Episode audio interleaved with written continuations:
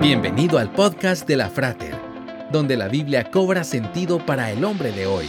Una producción de la Frater, una iglesia cristiana para la familia. Visítanos en frater.org. Comenzamos. El 22 de octubre de 2012, Jack Busey miró por la ventana de la casa de sus padres durante el clímax de la tormenta Sandy en la costa de Nueva Jersey vio algo terrible. La casa de los vecinos flotaba sobre una marejada que había desbordado la bahía de Barnegat e inundado la zona.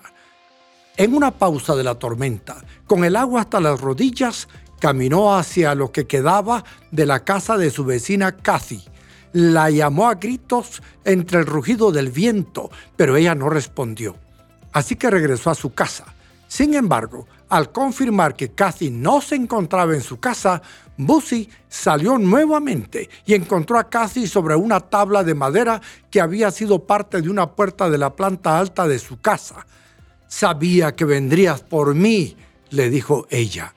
Es la naturaleza humana, ¿cierto? explicó Busy cuando se le preguntó qué lo había motivado a regresar. Brindamos protección unos a otros. Los actos heroicos nos muestran la compasión del ser humano.